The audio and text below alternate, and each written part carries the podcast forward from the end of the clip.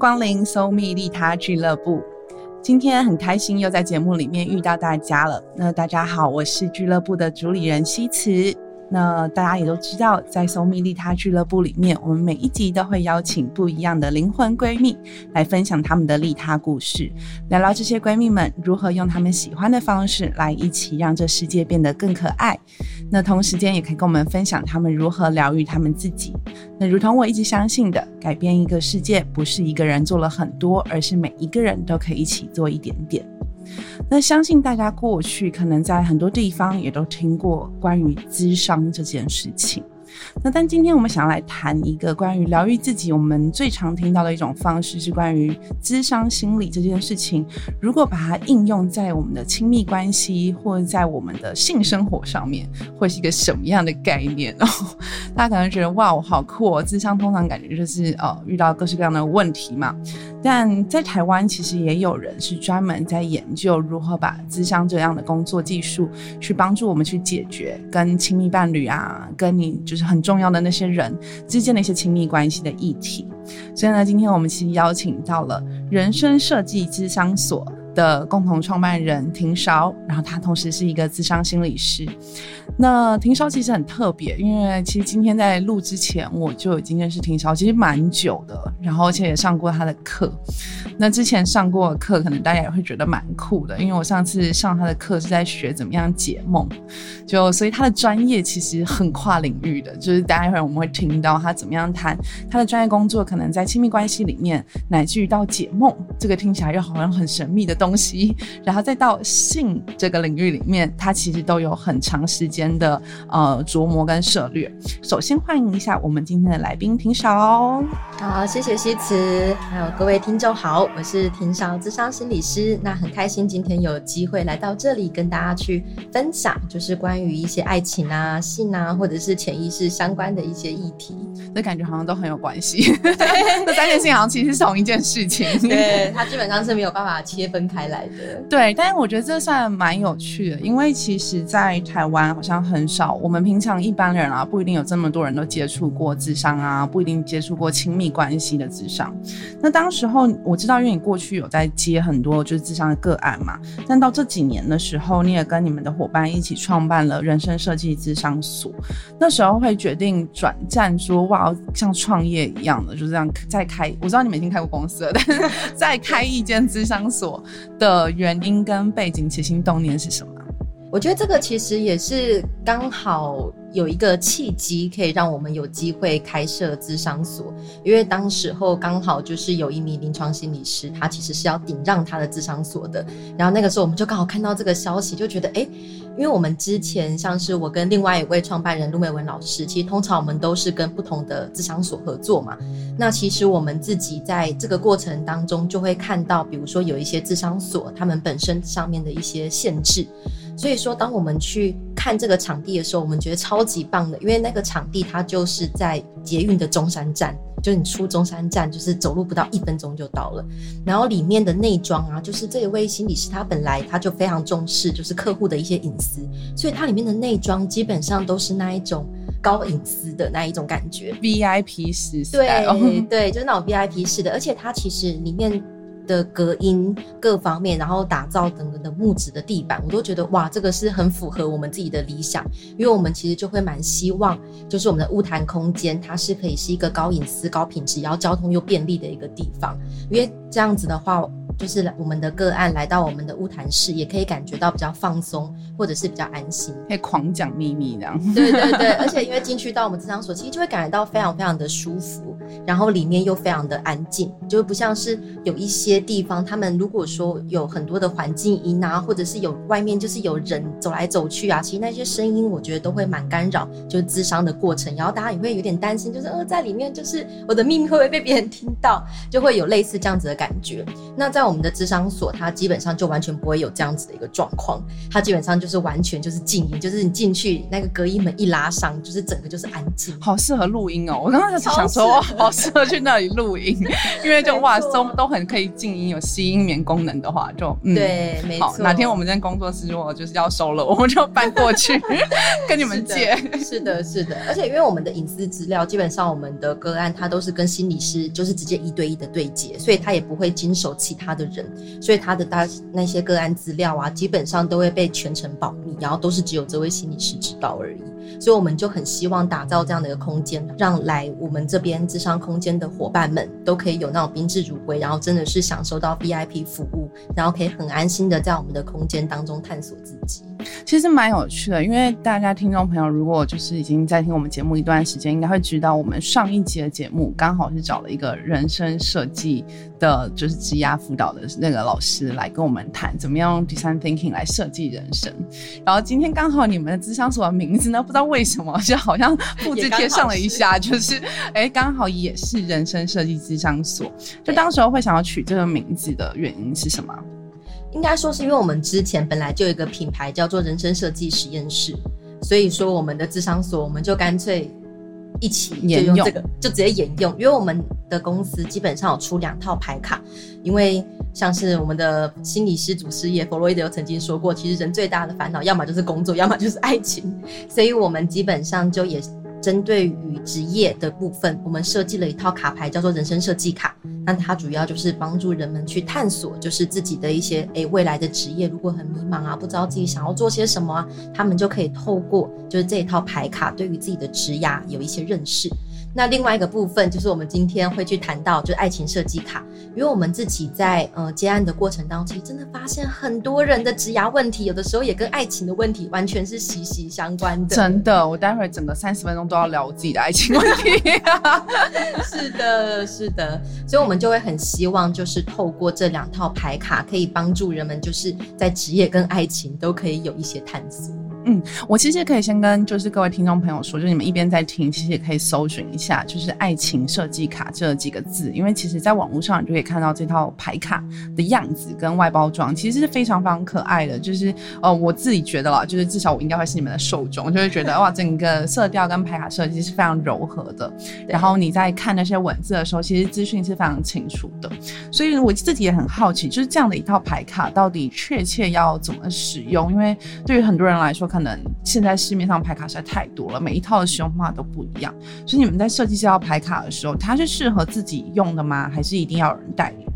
呃，这一套牌卡基本上你买回去之后，你是非常适合自己用，或者是跟伴侣，甚至是跟朋友玩，都是 OK 的。因为在我们的爱情设计卡呢，我们的设计的部分有分三个部分。第一个部分就是陪伴你去探索你自己的爱情价值观，所以说爱情价值观这个部分就很适合拿来做一些自我探索啊。比如说，到底在关系当中你会重视哪一些价值？其实很多人在谈恋爱都是凭直觉，就是你问说，哎，为什么你会跟这个人在一起？说不出来。对，就感觉对了，然后就在一起，然后在一起之后才发现，哇靠，问题超级多。对，就是深入的发现之后，才会发现哦，有很多摩擦的一些地方。但是如果说我们在进入一段关系之前，我们就能够先去对于自己的价值观有一些了解，那这些价值观它就会变成，比如说我们在谈恋爱之前。我们就可以去评估，哎，对方会不会跟我这个价值观有一些冲突啊？对方会不会符合这些价值观呢？那我要怎么去确定对方有没有机会是符合我这个价值观？等于说，他就多了一些就是凭借的一些依据，而不是好像在爱情当中马上就是直接冲昏头，哎，感觉对，然后就上，然后结果在一起很快，然后分开的速度也很快。嗯，所以这是第一个部分嘛。您刚刚提到三个区块，除了这个价值观之外，这个牌卡里面还有什么其他？你觉得是哦，们可以帮助我们探索感情的部分？第二个部分的话，就是在行为互动，在我们的爱情卡里面有一个部分，它叫做行动卡。那行动卡是我个人非常喜欢的一个设计，因为我们基本上就是运用爱的五种语言，当做是行动卡的一个骨干。也就是说，在爱情当中，其实。我们如何知道，就是诶，对方喜欢我怎么去对待他，或者是他喜欢我怎么去对待他？其实这个部分是很多伴侣他们并不知晓的，也就是说他们的行为互动方式，所以他们就可以透过行动卡去了解，诶，彼此之间比较喜欢运动的，比如说就是表达爱的方式是什么，帮助他们去打造一个他们更想要的一个理想的关系。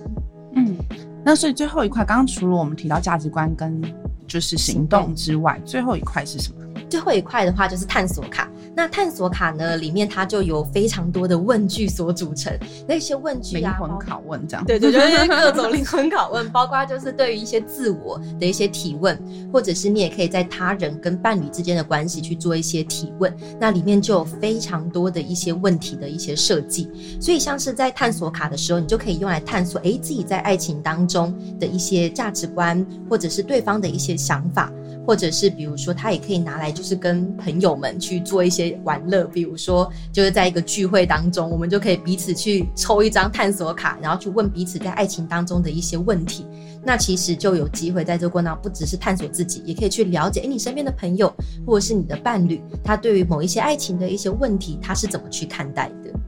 好，我现在其实手上就有一副爱情设计卡，然后里面就像刚婷超说的，还有很多很多的灵魂拷问，跟有一些是跟自我有关的，有一些是跟伴侣有关的。那我们就让婷超来抽一张啊，不是要拷问他了，我们是 很好奇。比如说，像因为这个问题其实应该有十二十几个，对不对？对对。然后像婷超抽到这一张是自我的，他说在谁的身边让你更喜欢自己？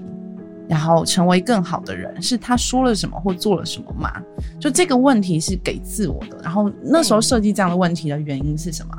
最主要啊，就是帮助他去找到喜欢自己的资源。因为像是很多人啊，他们在关系当中很容易会失去自我，然后或者是他会不知道自己好的地方是什么。所以，像是我们在设计这一个问题的时候，就可以帮助他去觉察，因为我们其实，在跟不同的人互动的过程当中，其实都会去相对应的关系，就是互动出来的嘛。有的时候你在跟某一些人在一起，你会更喜欢你自己，也许是这个朋友他是很愿意去赞美你啊，然后很能够去听懂你啊，所以你会觉得，哎，在他身边你好像就更喜欢自己一点。但是也有可能，就是你在某一些人的身边，你反而会不喜欢自己，因为好像你在他身边，你就什么事事都被挑剔，然后就被讨厌。所以，我们就会帮助一个人特别的去觉察，就是诶，在你的身边有没有谁在你身边会让你有机会更喜欢自己，或是帮助你在生命当中是可以共同去做一些成长的，然后有一些资源来去帮助自己去更了解一些自己。那我还想问另外一个问题，因为我觉得刚刚那个是给自我的嘛，对。然后有另外一个问题讲是给伴侣的，然后他的问题是写说，如果有朝一日你们分离，对，你最想要留给对方的是什么？那时候问这个是为什么？就是先想象分手的情境，然后来回顾现在的关系，而且是给伴侣的，不是给自己的。原因是什么？像我们在设计这一题的时候啊，我们那个时候就在想说。就是因为有的时候在关系当中，它终是会有离别，但是你在离别之前，你会想要在你的关系当中留下什么，或者是记得什么？因为有的时候我们在谈一段离开的关系，不管这个关系是意外啊，还是刻意的，还是各种人为，但是其实如果说我们可以从这段关系当中提取一些重要的意义来到自己的身上，那不管怎么样，我们在关系里都是学习。嗯，所以我们就会希望，哎，也许我们在伴侣的彼此的过程当中，我们都可以去看到，到底对于你来说，我在你身边，你觉得那个意义是什么？那个关系对你来说有什么样的重要性？那他们就有机会更了解彼此。嗯，这我其实记得，我很久很久以前写过一篇文章，就是好像那时候在谈说失恋。我自己觉得啊，就是我失恋里面复原的一个方式，就是让自己有办法写一篇文章，写说自己在这个这一段恋情里面学会最多跟做的最好的事情是什么。然后那时候我就觉得啊，如果我能够把这样子的文章写得出来，我其实就会能够好的比较快，然后也比较已经是在比较好的状态底下。所以我觉得跟这个问题好像是有一点点像的，就是在关系里面到底你最有价值的地方在哪里？那为什么是写自我跟就是这个问题是决定要给自我还是给伴侣的这个差别是什么？呃，因为像是在自我的问题，它比较就是其实适合运用在就是你自己去探索，就是个人本身的一些部分。那伴侣的话，他就是比较回到就是关系，就是关系当中。因为有的时候我们在呃谈感情这件事情，有的时候你会发现，如果在自我的价值观或者自我的一些部分你没有理清楚，其实你进入到关系当中就很容易遇到非常多不同的动力的一些纠缠，然后你自己也会没有办法在里面就是胜任的很好，所以我们就会希望，哎，也许有一些自我的问题是他可以。在空暇的时间，他可以自我去做整理，然后伴侣的一些部分，就是你可以拿来问问看，就是跟伴侣之间对方的想是什么，我们有机会去了解对方。嗯，所以这套卡牌如果是给单身跟非单身的人玩，玩法会不会有一点不太一样？呃，以单身来说的话，当然我们就是会协助他先去厘清，就是自己的一些价值观。那用价值的那一套那一组，对对对，最主要是用价值。那当然，以行动卡来说的话，我们就会让他去看他在关系或是在他跟朋友之间的一些互动，通常他都比较擅长用哪一些方式去对待他的朋友。比如说是常常是送礼物吗？还是比如说你是常常会愿意给很多的赞美？还是你会愿意为你的朋友去做很多的事情？还是你比较注重一些高品质的一些时光？还是你是比较是那一种，就是愿意去给很多那种肢体啊拥抱的？所以他也可以对于自己的一个部分有一些探索。那当然，就是如果说是对于伴侣来说的话，其实以伴侣来说，他们除了可以去了解彼此的价值观，去做一个核对之外，那更重要的，他们就可以用行动卡去了解，就是对方比较期待的一个部分。或是逼迫他说：“你现在回答我这个问题，我就送你一张卡，对你做好，就是对你做一件好事，这样。”对对对，伴侣之间就可以用这套卡片，就是更去了解对方，或者就是当做某一种就是情绪，我觉得也是蛮好的。今天送你两张卡，回答这个问题。对，回答这个问题，告诉我你想要分手的时候留给我什么？感觉好恐怖。但你过去因为这套卡其实也出了好一段时间了，然后你们也都有在带工作坊嘛，然后过去你自己在这带这套牌卡的经验里面，如果是女性的，比如说个案的话，你觉得最常会遇到的亲密关系的问题有哪些类别吗？以女性来说啦，就是呃，很多人会遇到一些事情，比如说就是不知道为什么他常常都会遇到渣男。就是在关系，这是一个是一个很普遍的议题，简直是个社会问题。对对对，就不知道为什么常常就是在关系当中，好像就是会有一些重复的模式不断的出现，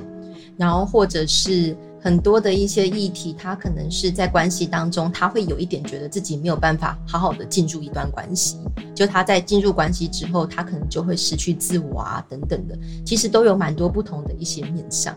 那通常你自己会用什么样？比当然有很多很多技巧，但你自己可能比如举一个你自己比较喜欢跟常用的技巧去陪伴这些人。你通常会用就是什么样的方式去陪伴这些呃遇到渣男的人，或者是觉得哇我没有办法再进入关系了，太困。难了，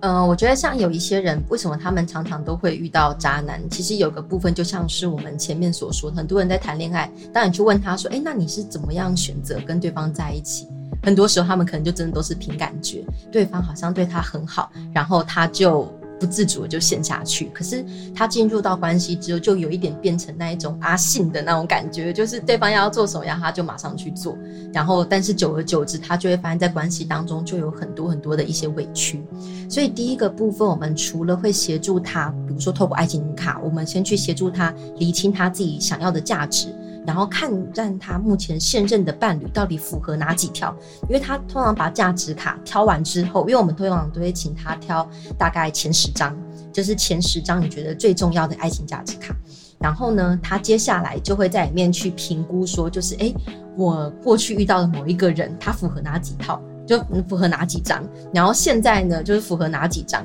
所以他在这个过程当中，他就会慢慢的去厘清他在爱情当中到底比较容易在哪一个价值卡当中他会摔跤，然后他常常会遇到哪一些事情是他常常过不去的坎，所以说我们就会针对他挑选出来的一些卡片，就是陪伴他去看到他们的关系当中发生了什么事，或者是如果说他在遇到相同的一些状况，他可以怎么去处理。比如说，他在关系当中，他可能很擅长都是用冷暴力的方式，所以就会激怒到对方。那这个时候，他如何去调整他们的一些互动状态，或是他如何开始慢慢去把他内在真正的想法可以说给对方听，这个就会是我们在智商物谈的一些过程当中会陪他去训练的一些能力。也就是说会从价值卡的一些部分看到他们关系当中问题的本质是什么，然后再去看那我们需要去增加什么样的能力，可以帮助你在面对这样的关系或是类似的情境，你可以用更好的方式去应对。真的很有趣，因为其实价值卡很多张，这边价值卡总共有几张？五十二，五十五十几张，五十二张。对，然后举例给大家听，因为大家现在没有卡片，可能不知道上面有什么，真的非常非常多选择。举例来说，可能会有有精神层次的交流，或者说温柔细致的抚摸，这待会可能要谈谈关于性的部分，或者是可能很实物的，可能比如说有车有房。或是不要太丑或太 胖，为什么没有太瘦？哎，这个下次可以帮他。对对对，就是它其实是很多面向的，就是一些像我们所谓可能白话常常说哦，你的条件是什么？嗯，然后就像刚刚婷潇说，其实这个价值卡，其实在自相的过程当中，可以帮助你们去更快速的聚焦这个个案，他可能到底自己比较重视的条件有哪些，跟他容易摔跤的条件有哪些。所以这个卡真的确实是在智商工具里过，它算是。种智商工具，但我们也可以拿来自己自己探索使用。是的，是的。那对你来说，因为其实是在帮我们厘清，比如说我们是谁啊，或是我们就是遇到这些问题，我们可能比如说这些探索呃拷问的卡片，就让我们更了解彼此的一些答案。那你觉得有所谓的比较健康跟理想的亲密关系吗？在你研究了这么多不同的亲密关系之后？我个人啦，就是我个人看到的，我觉得有几个部分蛮重要的，就是大概有三个部分吧。第一个就是你到底能不能够在你自己的身上找到足够的一些安全感，在自己的身上，嗯，因为有一个部分就是，因为你会发现，其实，在很多亲密关系的过程当中，为什么会有一些争执，很多是因为就是自己内在有非常多的一些担心，或者是很多的一些焦虑，比如说对方一不回你消息，你可能就会开始。各种焦虑，想说他是不是不爱我？他现在是跟其他人出去，然后你就会兴起好多好多的那一种，就是灾难性的一些想法。那其实这个都是在内在有很多的一些不安的一些感受所组成的。所以，如何在关系当中，你自己可以去安顿好你自己的这一些情绪，或是给自己足够的一些安全感，我觉得这其实在关系当中还蛮重要的一环。那另外一个部分就是能不能够去尊重对方。比如说，就是尊重对方的一些喜好啊，或者是看到他好的一些地方。因为其实我看到非常多的一些关系，他们为什么会有争吵，就是因为他们在关系里面非常习惯挑错或是挑刺。因为他们怎么去看，都会看到对方很不好的一些地方，然后把所有的专注点都放在这件事情上面。比如说，就是他什么衣服都不洗呀，然后就是很脏乱呐，然后都不会就是用我想要的方式对待我啊，就他。在面对关系，很多时候是用这种挑刺的方式，在面对关系的时候，就很容易在关系里形成某一种张力。所以有的时候，我们也会协助对方去看到，哎，你能不能去看到对方好的一些地方？也许你很习惯性，你会用挑刺的方式在关系里面，就希望对方更好之类的。但是你也能不能够尝试去看到你欣赏对方的一些地方，然后或者是去尊重对方的一些选择？这个其实也是我觉得在关系当中还蛮重要。的一环，所以其实就是两个，一个是自己给自己的安全感，跟能够欣赏对方的能力。是的，是的，是的，这真的是我觉得蛮值得大家一起思考，因为其实我觉得大家很多时候在想，就是健康跟理想的亲密关系，会很容易回到一些外在物质的条件，但其实。好的亲密关系，我常常在跟朋友聊，就是我觉得要一个人能够进到一个很好的关系，首先他要能够很擅长一单身，对，你可以单身的好好的单身，可能是一个非常自在，可以给自己安全感，然后你不会那么把所有的需要都呃放在放在对方身上，期待对方满足你，那反而你更容易有好的关系，而不会把关系弄得很可怕这样。但我我相信，就是除了这种，我觉得这两个。刚提到的元素都蛮精神层面的，就是自己的安全感，然后尊重对方的优点。但有时候，除了这种精神伴侣之外，大家也会遇到很实物的问题。比如说，刚刚我们一开始就破冰之后，大家应该已经等了个快二十分钟，在等什么时候要聊性的问题呢？啊，好不容易要听到这部分了，我们要正面要开始了。因为其实这确实是我觉得很多人也很实物遇到，就是你的精神伴侣，就是你觉得这是你的 soul mate，就是什么。东西都超合，都超理解，对。但是其实还是会遇到性上面的问题，而且往往在台湾这个文化底下，我们可能很晚才探索到这件事情，或探索到这件事情之后，其实是很求助无门，或是很难找到适合的答案的，嗯然后也很难问别人，因为我们可能连问别人都有困难，更遑论我们要怎么找到答案。那你自己的其中一个工作，其实就是针对性做咨商，对不对？是的，是的。那你自己观察到你在呃这些辅导的个案当中，同样的问题是女性比较容易在性的议题上面遇到什么样的困难？最常遇到的，其实反而是有一些人，他们对于性这件事情会不太感兴趣，或者是他不太知道这件事情的乐趣在哪，或者是诶对方很想要，但是他觉得就是这件事情好像就还好，然后该怎么去面对？呃，或者比如说像是过去有一些人，他们遇到就是性创伤，因为可能他过去是有一些性相关的一些创伤的经验，所以也导致他在面对于性的这件事情会很恐惧。有蛮多类型都是比较属于这个部分。那这套牌这个问题就可能不用这套牌卡解决的，所以爱情爱情设计卡有碰触到性的部分吗？还是你们打算接下来出下一款就会是 性事探索卡？爱情设计卡其实在里面有一个有一个 part，它其实就是跟性有关的，就是身体接触。也就是说，我们会去探索，比如说像你在关系当中，你期待的一个性爱的方式是什么？你比较喜欢什么样子的一些，比如说姿势啊，或者是互动。比如说像在我们价值卡里面，它就有一些分类，像是什么刺激的性爱啊，还是温柔细致的爱抚啊，或者是哎你们的性彼此能不能够相互符合？它那个也会放在就是我们在爱情当中的一些价值卡里面。嗯，那你自己过去在陪伴这些就是来求助的这些女性，就是在性的议题上面，通常你会花多久的时间陪她们走那样的历程啊？因为我觉得这个议题确实对于很多人来说有点太陌生了，就是我要去看智商师讨论性的问题吗？就是这到底是什么概念？就通常他会就是怎么样开始，然后通常会走历时多久？嗯，每一个人的历程会不太一样。那当然，如果说是有牵扯到性创伤的话，通常就会稍微久一点点，因为他会需要花更多的时间，回过头来去建立他跟身体之间的一些安全感，或者是他如何去掌重新掌握就是身体的一些感觉。所以通常他会需要花的时间就会偏长，就三到六个月以上都有可能。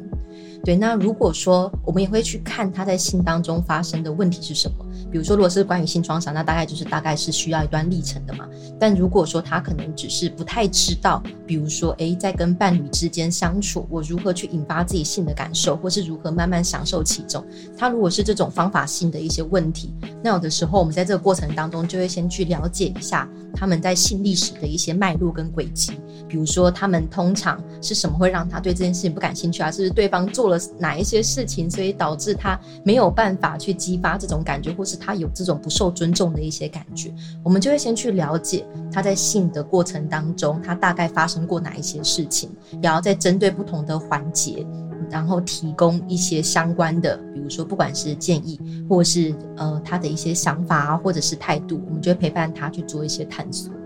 那同样的问题，刚刚问过关于关系，就是什么叫理想的、健康的一个亲密关系？那你觉得什么叫做理想，就是健康的性爱关系啊？因为我们大家可以想象心灵契合什么概念，然后觉得性爱非常非常的健康而契合，这件事情到底又是什么概念？从你 思想师的角度，你有自己对这件事情的想象吗？还是难倒你的？就嗯，要想一下。正在思考怎么回答这样。因为如果说，我觉得在伴侣当中，我觉得性它其实是一个蛮单独的一件事情，也就是说，每一对伴侣对于性的期待其实是非常非常不同的。对啊，因为比如说有一些伴侣，他们就会比较喜欢。就是这种比较，比如说就是平常的一种方式嘛，他们会觉得是很舒服。但有一些人，他们可能就会是比较是追求一些刺激呀、或者是比如说是追求一些比较不同的一些偏好。那其实他就会回归到每一对伴侣他们对于性的期待。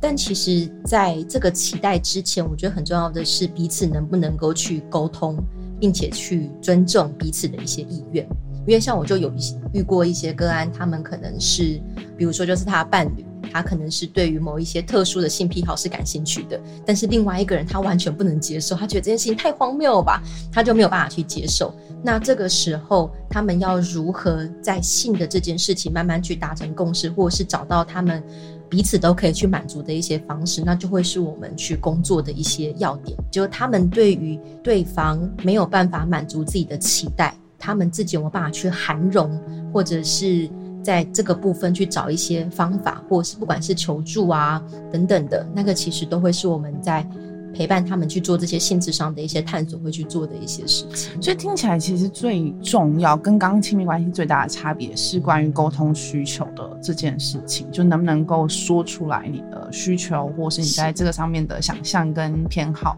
然后进而达到就是彼此能够找到一个共同都可以接受的方式。对对，但我我我会延伸这个问题，是因为。我觉得好像至少我自己的经验里面，我觉得要说出来自己对性的需要，比如作为过去从小到大长大想，我觉得好像不是一件很容易的事情。就是我不知道会不会在其他你看到的个案里面，这种事情也很常发生。就我知道我的需要什么，但我没有办法告诉他这样。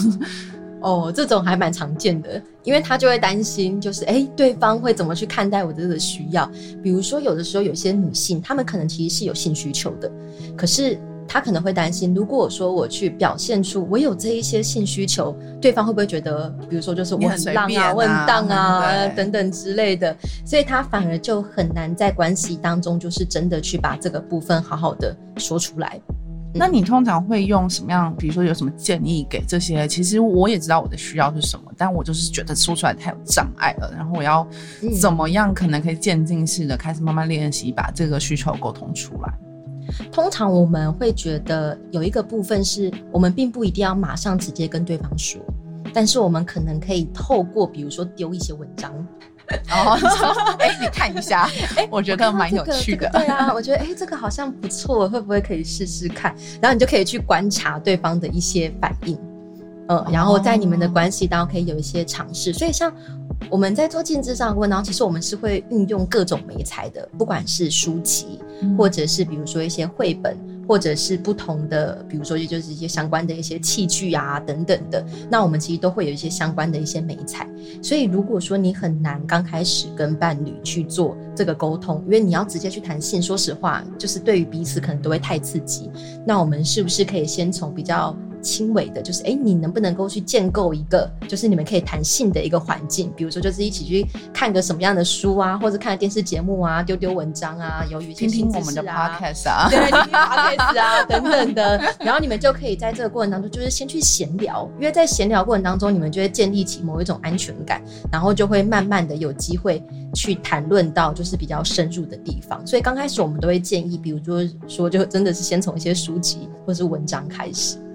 对，因为我觉得，就后来发现，就是谈性这件事情，好像跟谈，比如说其他面向是，比如说我们要谈我们要去哪里玩，有很大的差别，是因为有时候性这件事情很容易连接到自我价值。或者是你，你对于你自己的，就是对你自己的价值感认知，所以我们常常就说，哦，你要保护跟照顾好男生的面子啊，他们有很强的尊严呐，你不能够随便的，就是讲你，他没有办法满足你，或者他做什么事情你不能接受，这样他可能就哦会崩溃这样。嗯，所以那时候就是从从小就会觉得啊，要要沟通这一类跟性有关、亲密接触有关的话题。会要特别小心翼翼，导致最后好像常会不敢说出来。但刚刚婷超分享，我觉得是很非常非常实务的方式，就是你可以用间接的一些素材，然后当做哎讨论别人的事情，讨论外面的一些资讯，对，来慢慢的让大家有办法走进这个话题的圈圈里面。是的，嗯，那我我有一个很好奇，是因为其实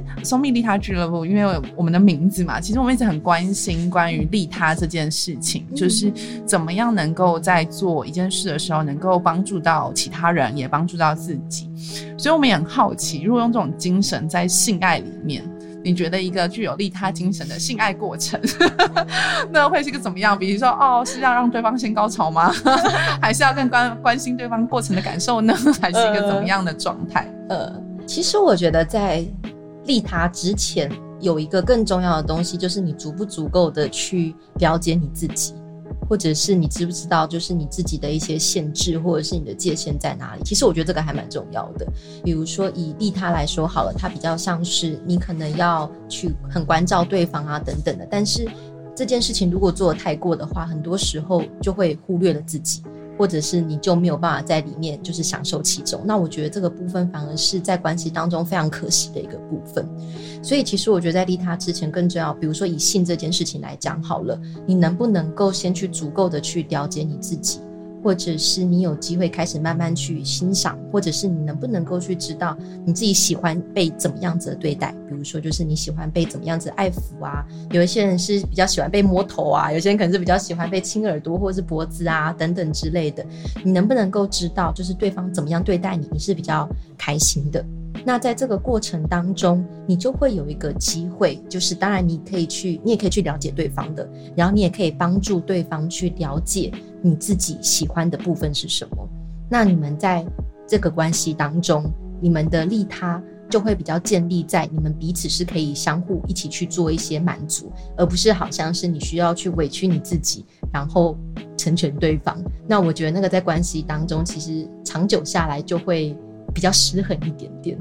所以我觉得还是回到，就是我们其实，在很多集里面都一直不断的在谈论，就是关于利他的过程里面，其实有一个很重要的前提，或者是必须要同时发生的事情是，那你自己的需要，你自己呃最在意的事情是什么？然后这件事情能不能够在利他过程是同时能够被满足的，而不是把自己放在别人的后面。我觉得这件事情是我们在每一集，包含今天不管是性爱也好，或者是过去我们可能从方方面面的疗愈自己里面都。可以一次又一次的听到，所以今天我觉得又是再一次 echo 了一下。我们一开始在谈，就是我们认为真的每一个人在做利他或服务或公益的过程当中，其实也都可以在过程当中思考，那你自己的需要是什么？你现在正在做的这些呃帮助到别人的事情，不管用什么样的方法，那同是不是同时也是能够帮助你自己，让你自己更健康，也能够满足你自己的各式各样的需求。那今天真的很开心，跟婷少短短的时间，然后稍微畅聊了一下关于我之前很少跟他讨论到的性的主题啦，因为之前都在聊一些别的东西。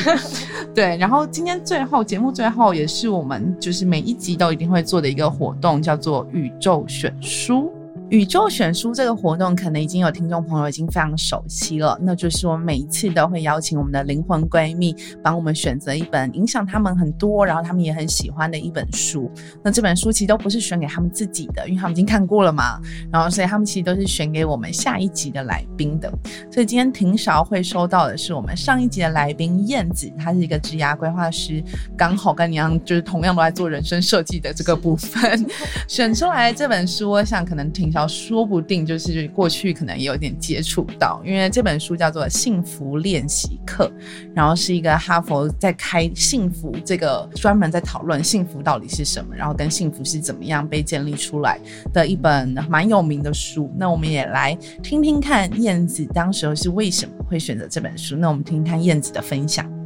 那我今天想要分享这本书叫做《幸福练习课》，然后是我最近近期看到我觉得很强的一个大师之作，因为它本身的作者就是哈佛的呃教授，幸福学的教授，我觉得比较偏正向心理学的领域。然后他在讲的事情就是，你知道人类是所有动物里面唯一可以预测未来的动物吗？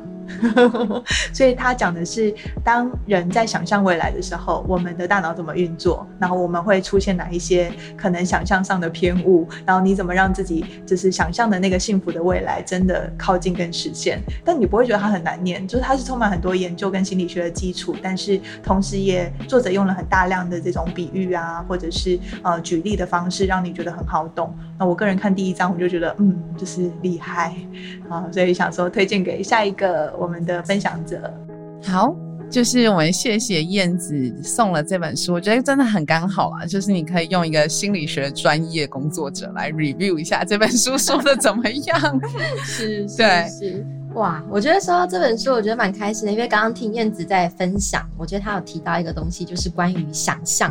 就是你对于未来的想象，好像也会去影响到，就是你怎么去决定你的一些未来。因为我自己本身其实有一个专业，刚好就是 NLP 神经语言学。那其实我们自己在看这个部分的时候，我们也会去做一个想象，比如说就是去想象未来的样子啊，然后去设定未来的一些目标啊，然后怎么帮助我们去达到就是我们想要的那一个方向。所以说我刚刚在听到这本书的时候，会觉得说，哇，感觉好像跟我的领域其实还蛮契合的，就有机会去看看，哎，其他人是如何运用心理学的一些方式去诠释幸福的这件事情。还有包括就是我觉得像是今天我们在谈爱情设计卡，其实我觉得怎么样先让练习让自己幸福，我觉得这个超重要，因为其实很多人。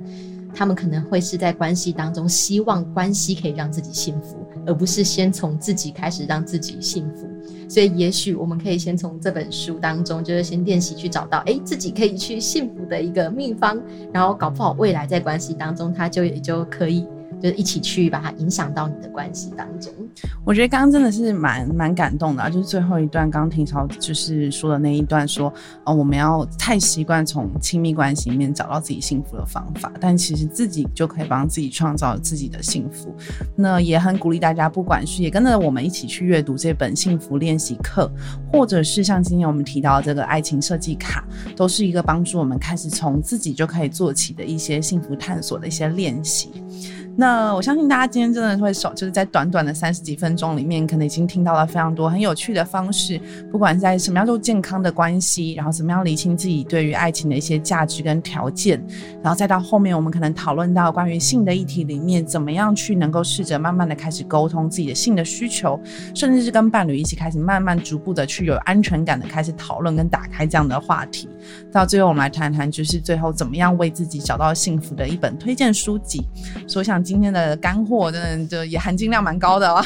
大家赶快把这个 podcast 分享出去哦，因为接下来其实大家也如同我们都知道，就是呃，So 米利他俱乐部其实是 So Lab 所呃开发的一套节目。那大家如果之后还有兴趣的话，也可以随时关注 So Lab 的 Facebook 跟我们的 IG，那我们会有更多活动跟更多的节目会在陆续上线跟大家做分享。那我们 So 米利他俱乐部，我们就下次聚会见喽。拜拜。